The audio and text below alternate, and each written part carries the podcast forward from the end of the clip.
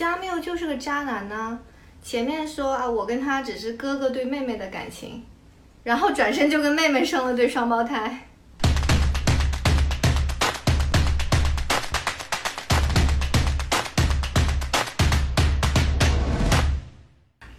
我说大家好，我是小飞啊。那我们今天来分享的呢是加缪的《局外人》。上一期呢我们分享了《鼠疫》。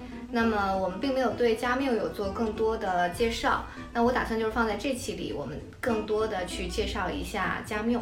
加缪的标签有很多，最年轻的诺贝尔文学奖得主，存在主义啊，虽然他自己否认，荒谬、荒诞，还是个帅哥，英年早婚又英年早逝，他跟萨特的友情又跟萨特的分裂等等等等。今天我们就来好好介绍一下这个法国文坛鼎鼎大名的才子。阿尔贝·加缪，加缪出生在阿尔及利亚。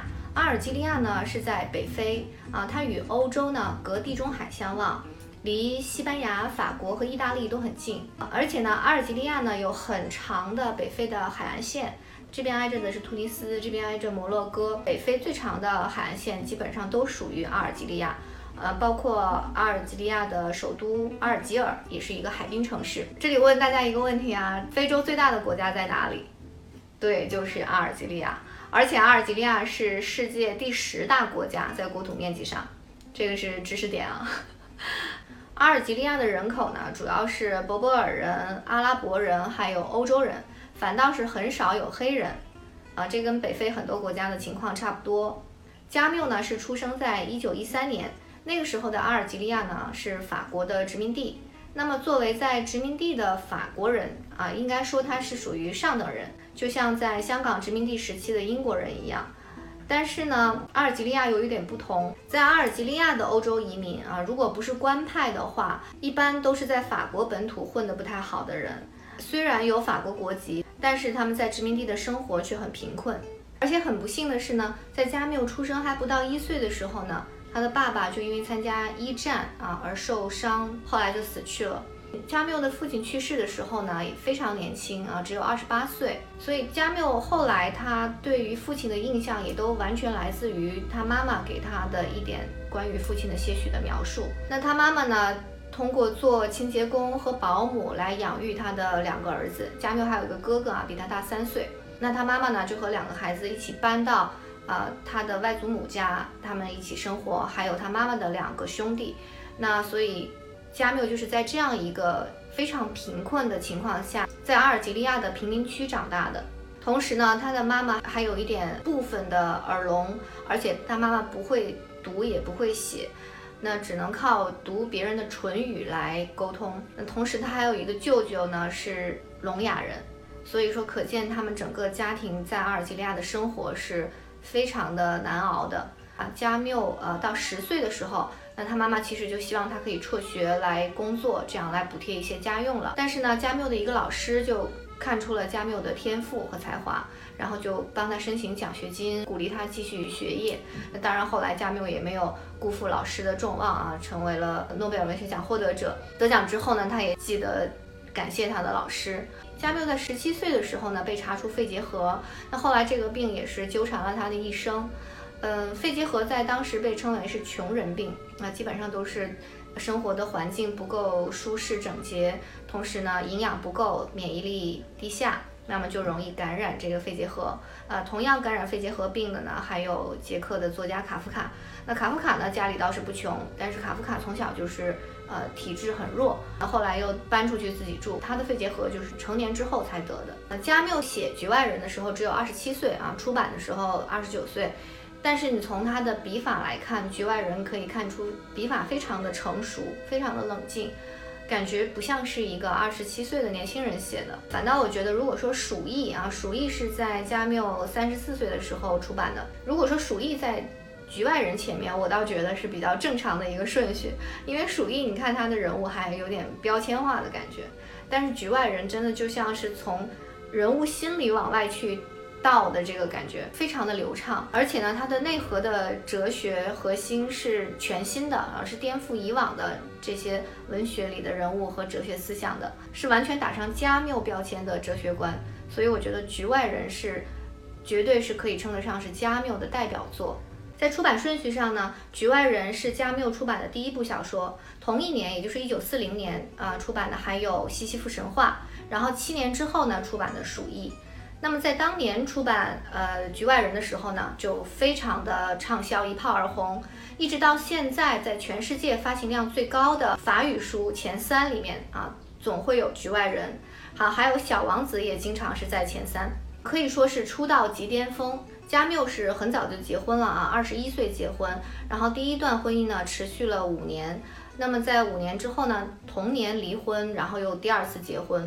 第二次婚姻呢，一直持续到他车祸去世，也就是一共维持了二十年。据说呢，是在他出车祸之前呢，他是正准备要跟他的妻子提出离婚的。而且呢，在他死亡之前，他们已经是处在一个分居的状态了。当时是在法国。读加缪的书呢，你会有一个隐约的揣测，就是说。哎，莫不是这个作者不喜欢女人吧？或者是这个作者应该是个大男子主义的人？因为比如说《鼠疫》里根本就没有涉及有情欲的女人的戏，而《局外人》呢，这个男主角除了想做外，男主角除了想做爱之外呢，跟女人就没有爱情，对女人呢也不太在意。但其实呢，加缪呢跟他笔下的人物不太一样，他甚至在婚姻中也一直都有很多的情人。他在已婚的状态下呢，仍然与很多的女性交往，而且呢还保持写情书。但是他又不像萨特或者说他笔下的人物那样那么诚实。他跟他老婆说“我爱你”，然后跟他情人说“我不爱我老婆”。我对我老婆的感情就像哥哥对妹妹那样。结果转身他就跟妹妹生了个双胞胎，然后他情人。这一看说你不是在骗我吗？你你跟跟他对妹妹一样，怎么还还跟他做爱生小孩，对不对？所以也就不再相信他了。但是他仍然保持了吸引女性的魅力，因为我们说过加缪很帅，而且穿着也很时尚、很得体，而且非常的活跃在各种戏剧领域啊、文学领域啊，很有女人缘。他很早结婚，但是对伴侣不忠诚，在婚姻内出轨，而且有很多的女性伴侣。那像这样的人呢，放在现在就是妥妥的渣男，微博上肯定会被骂死。但是卡夫卡跟他就不一样啊，因为我总总想说卡夫卡，因为他们俩有太多相似的地方了啊，都是很年轻，长得也很帅，然后写的东西的里面很多的思想和想法是有承袭的感觉，而且都有荒诞和荒谬主义色彩。卡夫卡跟他不一样在哪呢？卡夫卡知道自己对婚姻不会忠诚，所以 终生未婚，订婚订了好几次，但是就是不结婚。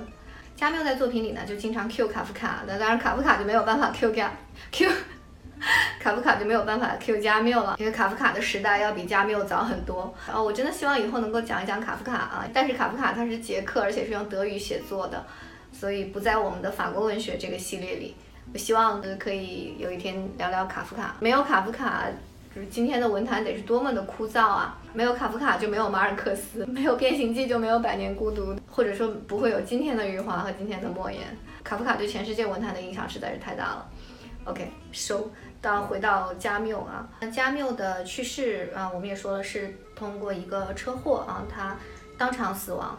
呃，加缪曾经说过，最最愚蠢的死亡就是死在路上。结果他就是在路上，他是从普罗旺斯呃回巴黎。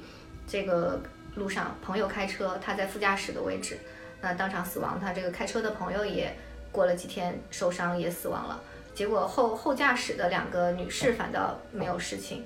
那这个就是加缪的一生啊，我们简短的做了一个介绍。呃，可以看出他的这个少年天才，可以看出他的。对文文学、对哲学的一个慧根，还有他的多姿多彩的私生活。接下来呢，我们来讲一讲《局外人》。我非常喜欢这本书，而且推荐大家都读一读，非常好读。大家不要觉得名著都很很厚很难读，《局外人》一共就五六万字，基本上呃基本上两个小时就读完了。如果你读得快点，一个小时四十分钟就读完了。呃，这个写的非常的。一一气呵成啊，很简洁，这体现了加缪的作品一般也都是这样。哪怕他的《西西弗神话》更薄，就是虽然讲哲学的，一般哲学的像萨特的书都是大部头的书，但是加缪不这样，他下笔非常的简洁。嗯，所以说推荐大家都读一下《局外人》。《局外人》首先这个翻译啊，它是法语里是叫 l'étranger，可以说是嗯。外国人啊，或者陌生人，中文里面呢有翻译成局外人，也有翻译成异乡人。那我是觉得对于这个内容来讲，可能翻译成局外人更好一点，因为男主角呢，他指的是这个雷康 J 呢，指的是男主角。男主角他本来他就是一直生活在阿尔及利亚的首都阿尔及尔，他就生活在这里，他不是一个外乡人，只是他的思想，你可以说说他从思想上他是所谓的正常人的群体之外的人。